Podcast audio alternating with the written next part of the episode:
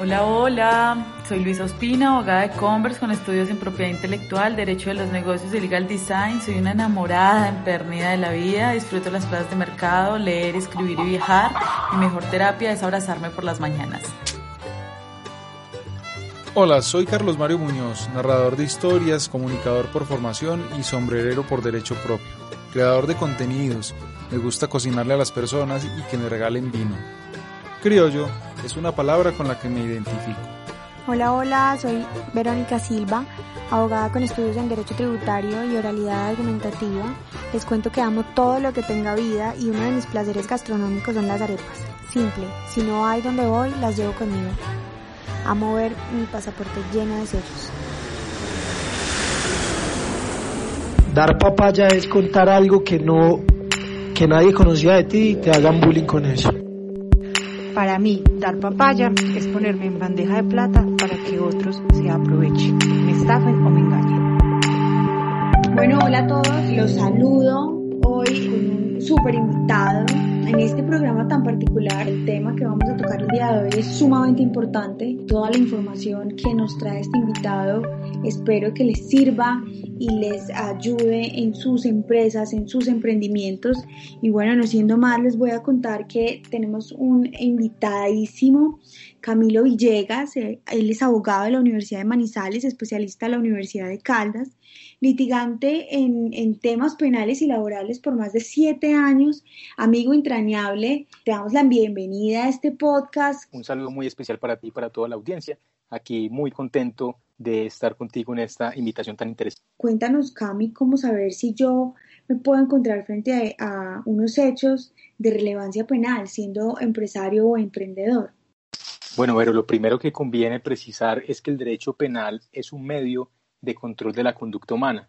Esto eh, para significar que el derecho penal es el último medio de control social, es decir, tenemos medios sociales como medios de control social como lo es la religión, la moral, eh, la censura social, entre otros, y es el derecho penal, este medio social llamado a atender las afrentas más graves contra los bienes jurídicos. Es decir, pues que hay que darle paso a otro tipo de eh, moduladores del comportamiento, pero si ya realmente se trata de comportamientos realmente graves, pues ya sabríamos que nos encontramos frente a hechos que son de relevancia penal. Adicional a esto, es importante tener en cuenta que hay un concepto que es fundamental dentro del derecho penal, que es el, el dolo, ¿sí? que significa que o sea, es, es referente a la intención de la persona.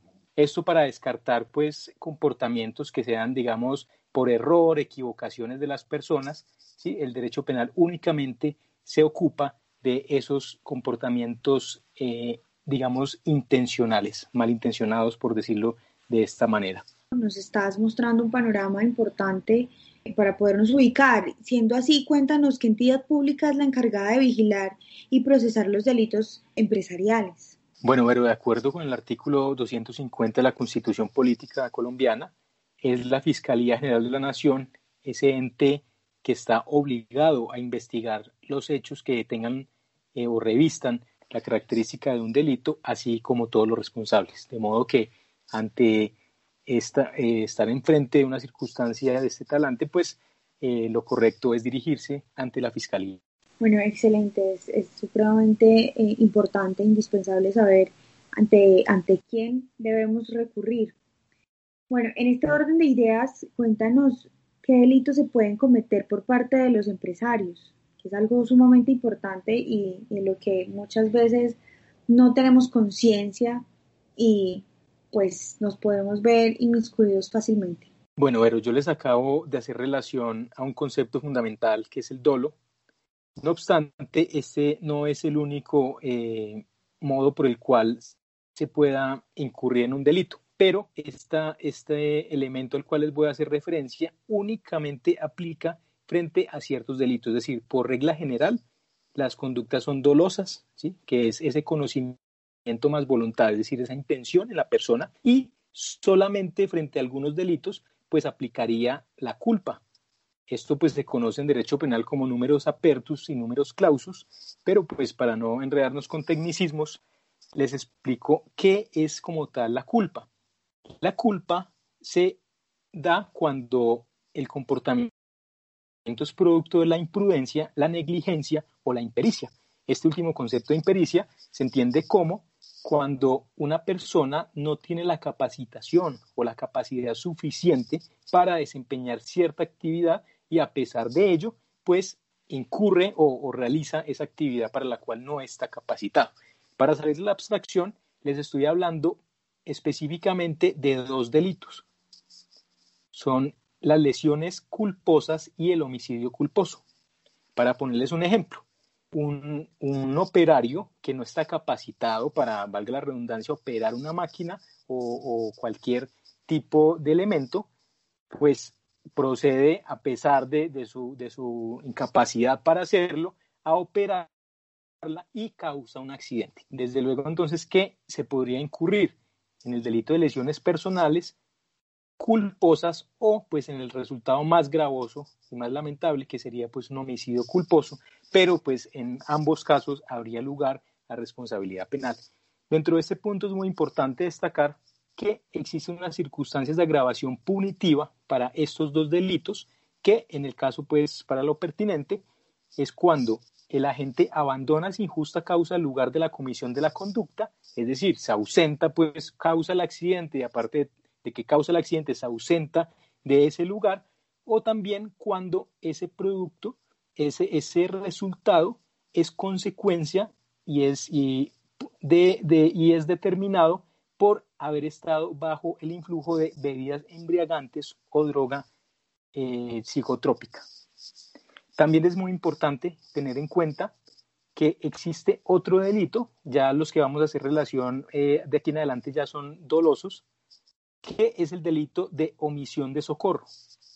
Es muy importante tener en cuenta que si nos encontramos frente a una persona que requiere de asistencia médica, de cualquier tipo de circunstancia urgente, pues estamos nosotros en la obligación de socorrer a esa persona para que pueda tener eh, toda la atención médica asistencial que requiera.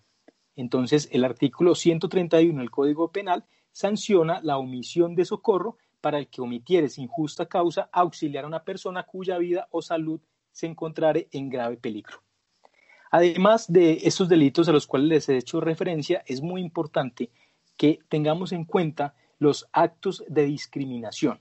Los actos de discriminación son igualmente sancionados por nuestra legislación en el artículo 134A del Código Penal cuando refiere que el que arbitrariamente impida, obstruya o restrinja el pleno ejercicio de los derechos de las personas por razón de su raza, nacionalidad, sexo u orientación sexual, discapacidad y demás razones de discriminación, incurrirá en prisión de 12 a 36 meses.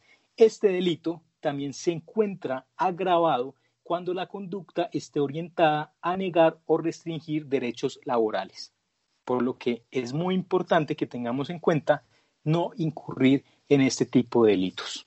Frente a los delitos que voy a hacer referencia en este momento, son unos delitos que pueden tener unos nombres muy impactantes, ya se darán cuenta en el desarrollo del tema, pero que es relativamente sencillo incurrir en ellos. Para salir de la abstracción, les propongo estudiar el tema del secuestro. Ustedes dirán, pues un secuestro, por Dios, yo cómo podría ser un secuestrador. Eso es tema de organizaciones criminales, de, organizaciones terroristas. Pero es muy importante tener en cuenta la descripción típica de este delito, porque si yo, por ejemplo, retengo o oculto a una persona, incurriría en ese delito. Valga traer a colación el caso de relevancia nacional que recientemente pues tuvimos conocimiento en el país sobre este vigilante de la ciudad de Bogotá, de un conjunto eh, residencial que con ocasión de la pandemia del COVID, pues fue, se vio, digamos, de alguna manera compelido a vivir dentro de este edificio en unas condiciones pues infrahumanas. Y pues podemos ver cómo claramente la fiscalía y pues eh, una posición eh, o un, un, sector importante de la opinión pública consideró que se trataba de un secuestro.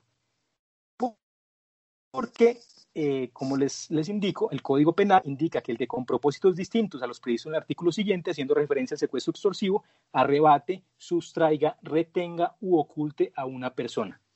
Entonces, esta persona, sostenían algún sector eh, de la opinión pública, estaba retenida allí dentro de este conjunto residencial, luego era completamente eh, pues lógico que se tratara de un secuestro. En mi posición particular considero que no se trata de un secuestro, puesto que eh, no estaba en contra de su voluntad. El vigilante, pues, a pesar de la difícil situación económica, pues en cualquier momento podía voluntariamente ausentarse de ese sitio y no estaba, digamos, en contra de su voluntad, pero es mejor tener presente estos aspectos para no tener problemas más adelante.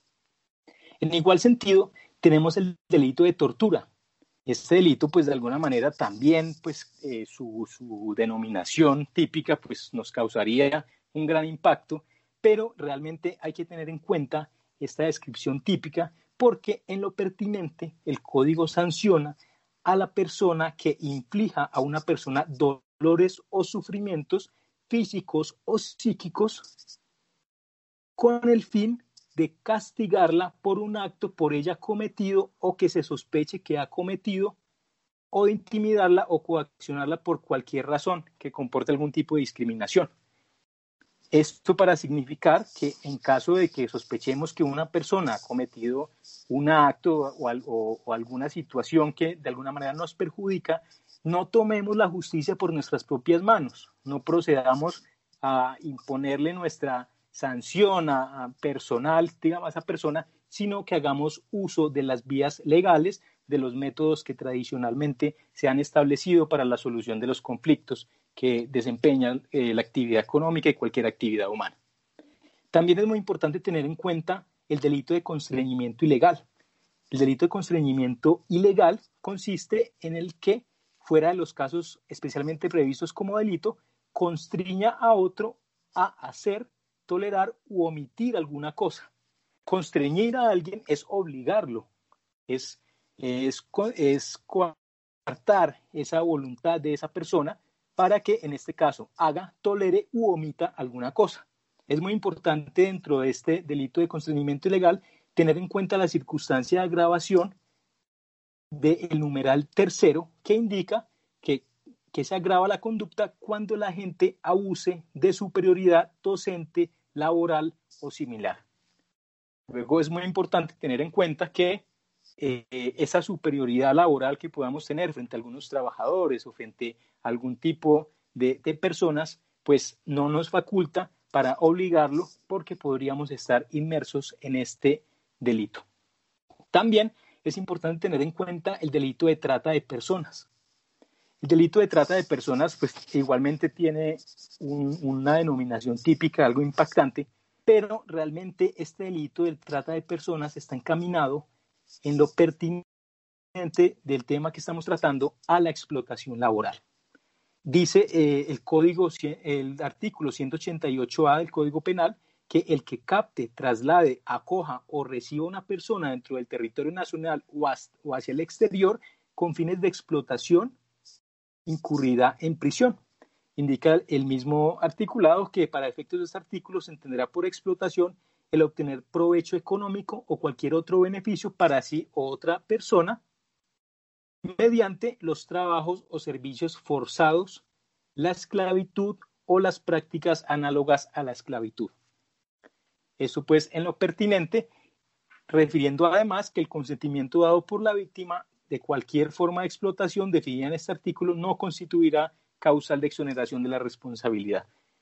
De esta forma, entonces, tenemos que tener muy claro que cualquier tipo de trabajo forzado, ¿sí? en contra de la voluntad de las personas, pues nos haría incurrir de alguna manera en este delito y es mejor tener esto muy presente. También es importante referir el delito denominado acoso sexual que en su tenor literal nos indica que el que en beneficio suyo o de un tercero y valiéndose de su superioridad manifiesta o relaciones de autoridad o de poder, edad, sexo, posición laboral, social, familiar o económica, acose, persiga, hostigue o asedie física o verbalmente con fines sexuales no consentidos a otra persona. Entonces, es una conducta que lamentablemente se puede percibir en el país donde pues algunas personas de alguna manera se aprovechan de esa superioridad eh, laboral o social que tienen para pues eh, efectuar eh, comentarios o cualquier tipo de acoso sexual y pues claramente es un delito que es sancionado por nuestra legislación. Ahora, es importante tener en cuenta que hay otros delitos que estarían encaminados a coartar la libertad sindical, religiosa y política. Es muy importante tener en cuenta la prohibición que existe para eh, cualquier persona dentro del territorio nacional y pues eso es de relevancia para nosotros los empresarios, que tener en cuenta que el que impida o perturbe una reunión lícita o el ejercicio de derechos que conceden las leyes laborales o tome represalias con motivo de huelga, reunión o asociación legítima, incurrirá en una pena sancionada por el Código Penal. En la misma pena incurrirá el que celebre pactos colectivos en los que en su conjunto se otorguen mejores condiciones a los trabajadores no sindicalizados respecto a aquellas condiciones convenidas en convenciones colectivas con los trabajadores sindicalizados de una misma empresa. De esta manera, entonces, cualquier tipo de trato discriminatorio o trato disímil entre trabajadores que se encuentren sindicalizados y los que no, pues claramente vemos que el Código Penal lo sanciona con eh, una pena de prisión. Adicional a eso tenemos eh, el delito de violación a la libertad religiosa, que nos indica que el que por medio de violencia obligue a otro a cumplir acto religioso o le impida participar en ceremonia de la misma índole, incurrirá igualmente en pena.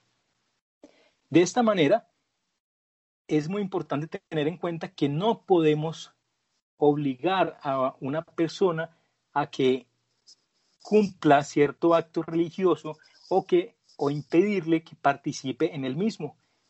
El ordenamiento jurídico protege esa libertad religiosa, la libertad de cultos y la libertad de creencias de todas las personas y pues el hecho de alguna manera de tener una superioridad laboral no nos legitima, no nos, no nos eh, justifica como tal pues coartar esa libertad que tienen las personas.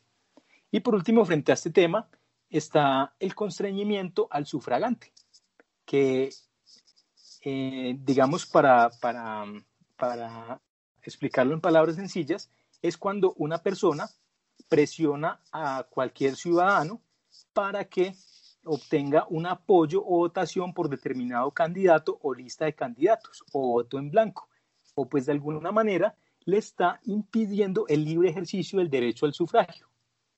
Esto es importante porque eh, hemos conocido casos en los cuales en ciertas empresas pues se les prácticamente se le obliga a los trabajadores y a los familiares de los trabajadores para votar de determinada manera.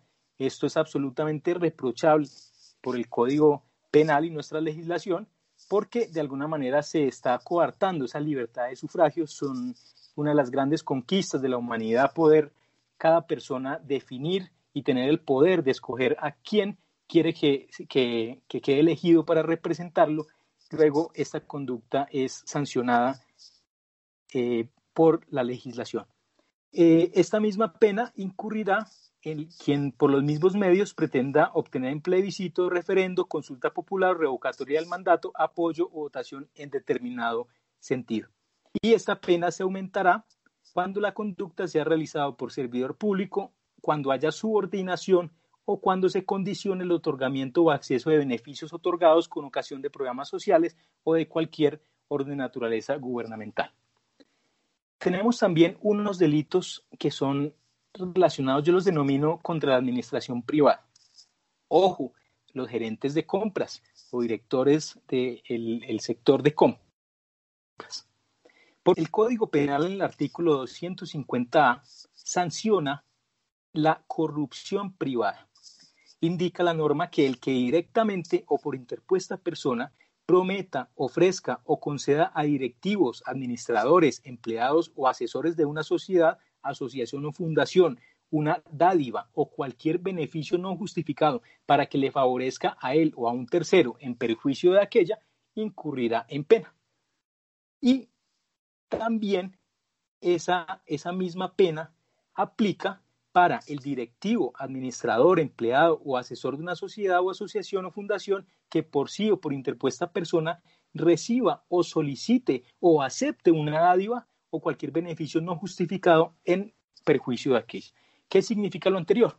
Yo soy el gerente de compras, eh, necesito eh, contratar con un proveedor, ¿cierto? Algún producto o algún servicio, suministro algún producto o algún servicio, y opto por contratar con ese proveedor o ese cliente o esa persona que me está ofreciendo algún tipo de dádiva o beneficio en vez de yo contratar al que realmente me ofrece mejor calidad o mejor precio o cualquier situación que pues realmente es el beneficio que, debería obtener como tal la empresa que estoy representando, en ese caso sería sancionado. Y además eh, es castigado la persona que haga ese ofrecimiento. Entonces, tanto la persona que realiza el ofrecimiento como el que acepta ese ofrecimiento, ambos serían castigados de acuerdo con el tipo penal que les acabo de hacer referencia. También tenemos eh, el delito de administración desleal. Esto aplica frente a los administradores de hecho o de derecho de cualquier sociedad constitutiva o en formación. Puede ser el directivo, un empleado o un asesor que en beneficio suyo de un tercero, con abuso de las funciones propias de su cargo, dispone fraudulentamente de los bienes de la sociedad o contraiga obligaciones a su cargo, causando directamente un perjuicio económicamente evaluable. Esto quiere decir que, pues, cuando a mí me designan como administrador de una empresa, de una sociedad, pues debo efectuar todos los actos que le sean provechosos para esa administración y si yo, por el contrario, me distancio de ese mandato legal y procedo a, de alguna manera, perjudicar esa gestión en mi encomendada, pues estaría inmerso dentro de ese delito. Tenemos también los derechos eh, de autor, que es un tema algo complejo, pero eh, vale señalar entre, entre estos un tema muy relacionado, que es el delito de uso ilegítimo de patentes. El Código Penal indica que el que fabrique productos sin autorización de quien tiene el derecho protegido legalmente o use sin la debida autorización medio o proceso patentado incurrirá en prisión. Esto pues para respetar el tema de las patentes, si no contamos con ese derecho, pues utilizar un producto del cual no tenemos ese derecho, pues nos haría acreedores de la correspondiente sanción establecida para el efecto. También tenemos delitos relacionados, pues así lo denomino yo, con la publicidad engañosa. Como empresarios tenemos una gran responsabilidad de otorgar una información que sea real y que se corresponda con la realidad porque de lo contrario estaríamos inmersos en dos tipos, por lo menos, que se pueden vislumbrar dentro de nuestra legislación. El primero al cual eh, vale hacer referencia es el artículo 299 que se denomina alteración y modificación de calidad, cantidad, peso o medida. Este delito nos indica que el que altere o modifique en perjuicio del consumidor la calidad, cantidad, peso, volumen o medida de artículo o producto destinado a distribución, suministro, venta, comercialización, incurrirá en pena. Y de la misma manera, el artículo 300 nos refiere el tipo penal de ofrecimiento engañoso de productos y servicios.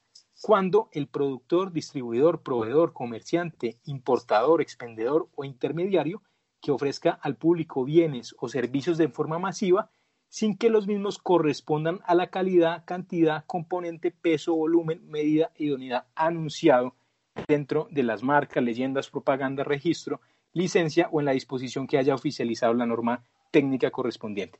Eso significa que si yo estoy promocionando un producto y lo estoy ofreciendo al mercado, pues no puedo consignar dentro de las, marcas o las leyendas que, dicho producto contiene una información que no se corresponda con la calidad del producto que estoy ofreciendo como tal, pues me vería inmerso en una pena conforme lo establece la legislación. Hay otro tema que es importante tenerlo en cuenta, que versa sobre las importaciones y exportaciones. Hay unos tipos penales que versan eh, sobre este tema, de los cuales encontramos el contrabando, que es cuando se introduce o se extraen mercancías en cuantía superior a 50 salarios mínimos legales mensuales vigentes, por lugares no habilitados de acuerdo a la normativa aduanera. Y este delito, de igual manera, puede darse cuando, si bien yo no soy la persona que los estoy introduciendo o extrayendo del territorio nacional, cuando yo tengo esos bienes en mi poder, también estaría siendo inmerso en el delito de favorecimiento y facilitación del. Del contrabando. Y por último, frente a este tema de importaciones y, e eh, importaciones y exportaciones, tenemos el delito de fraude aduanero, el cual nos indica que el que por cualquier medio suministre información falsa, la manipule o oculte cuando le sea requerida por la autoridad aduanera o cuando esté obligado a entregarla por mandato legal con la finalidad de evadir total o parcialmente el pago de tributos, derechos o gravámenes aduaneros a los que esté obligado en Colombia, incurrirá en la correspondiente pena. Esto para significar que es muy importante entregar toda la información veraz, real, a eh, todas estas entidades de control aduanero, pues de lo contrario nos podríamos ver inmersos dentro de este delito. Y para terminar, estos delitos relacionados, digamos, con las obligaciones que tenemos frente al Estado, tenemos los delitos, digamos, fiscales. Dentro de estos delitos fiscales tenemos el delito de omisión del agente retenedor o recaudador. Eso significa que el agente retenedor o autorretenedor que no consigne las sumas retenidas o autorretenidas por concepto de retención en la fuente dentro de los dos meses siguientes a la fecha fijada por el gobierno nacional, pues incurrirá en la correspondiente pena. En la misma sanción incurrirá el responsable del impuesto sobre las ventas o el impuesto nacional al consumo que, teniendo la obligación legal de hacerlo, no consigne las sumas recaudadas por dicho concepto dentro de los dos meses siguientes a la fecha fijada por el gobierno. De todos modos, hay una buena noticia respecto de este delito y es que si de alguna manera omitimos realizar las consignaciones de los impuestos que hemos retenido de nuestra actividad económica, pues si de alguna manera logramos como tal extinguir esa obligación tributaria por pago compensación, pues se nos archivaría ese proceso, es decir, que nos haríamos beneficiarios de resolución inhibitoria o preclusión o lo que es lo mismo, pues se cerraría el caso frente a nosotros. De modo que es muy importante tener en cuenta que si hemos recaudado valores que son por concepto de impuestos, pues es muy importante consignarlos dentro del término al Estado o pues si realmente por alguna circunstancia nos vemos eh, abocados a una investigación penal por, este, por estos hechos, pues lo, lo más recomendable en estos casos es de todos modos realizar ese pago. Y tenemos también el delito de omisión de activos o inclusión de pasivos inexistentes. Esto ocurre cuando yo como contribuyente omito activos que tengo o declaro un menor valor de esos activos o de alguna manera declaro pasivos inexistentes. Es decir, de alguna manera tengo unos activos y de alguna manera soy reticente para declararlos o me invento que tengo unos, unas deudas, unos costos que realmente no existen, si eso se llega a descubrir, pues claramente estaríamos inmersos dentro de este delito de omisión de activos o inclusión de pasivos inexistentes. Y para terminar el tema de los delitos en los cuales podría haberse inmerso el empresario, tenemos, por último, pero no más importante, los delitos ambientales. De estos delitos cabe mencionar el artículo 331, denominado daños en los recursos naturales y eh, el, que se describe en el artículo 332 de la contaminación ambiental. Este delito de los daños en recursos naturales nos refiere que el que con incumplimiento de la normatividad existente destruya, inutilice, haga desaparecer o de cualquier otro modo dañe los recursos naturales, pues incurrirá en prisión. Y el delito de contaminación ambiental es el que con incumplimiento de la normatividad existente provoque, contamine o realice directa o indirectamente emisiones, vertidos, radiaciones, ruidos, depósitos o disposiciones al aire, la atmósfera o demás componentes del espacio aéreo, el suelo, el subsuelo, las aguas terrestres, marítimas o subterráneas o demás recursos naturales, de tal forma que pongan en peligro la salud humana o los recursos fáunicos, forestales, florísticos o hidrobiológicos, incurrirá en la correspondiente pena de prisión. De este modo, entonces, es muy importante tener en cuenta, pues, no ocasionar daños a los recursos naturales o no eh, incurrir en contaminación ambiental por fuera de la normatividad existente en ese sentido. Bueno, qué importante todo lo que nos estás diciendo. Creo que yo, como muchas de las personas, eh, nos veíamos un poco ajenos y alejados de estos temas tan importantes como son pues la responsabilidad penal empresarial y de estos delitos que no teníamos eh, en el radar, no, no, los no teníamos idea que, que podríamos cometer y lo más como que impactante de todo lo que he estado escuchando es la facilidad en la que podemos incurrir en ellos. Definitivamente de las cosas que más me gusta de, de poder crear este tipo de contenido para los empresarios y para los emprendedores es poder no solo ir de la mano con ellos, sino también aprender de estos profesionales y conocedores de estos temas cada ocho días con ustedes. Siendo así, y toda esta información que les estamos brindando a ustedes extensa pero bastante completa. Debemos dividir esta entrevista en dos partes y esta primera parte para que sea de total provecho de ustedes para sus empresas. Y vamos a seguir con esta entrevista en ocho días para que ustedes puedan también tener conocimiento de cuáles son los derechos, cómo es el procedimiento para acudir y denunciar estos delitos, entre otras cosas, en compañía de este profesional capacitado y con experiencia total en estos temas de alta relevancia por estos tiempos.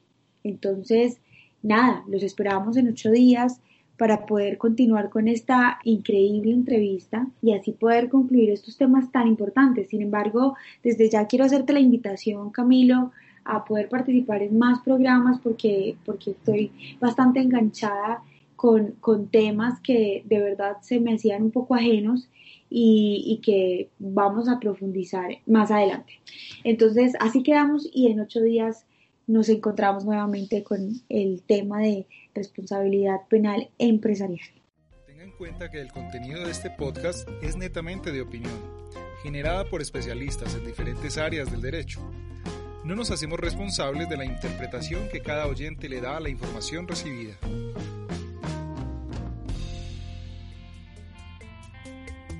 Queridísimos empresarios emprendedores, para nosotros ustedes son lo más importante. Por eso los invitamos a que nos sigan en redes sociales arroba Legal en Instagram, Facebook y LinkedIn.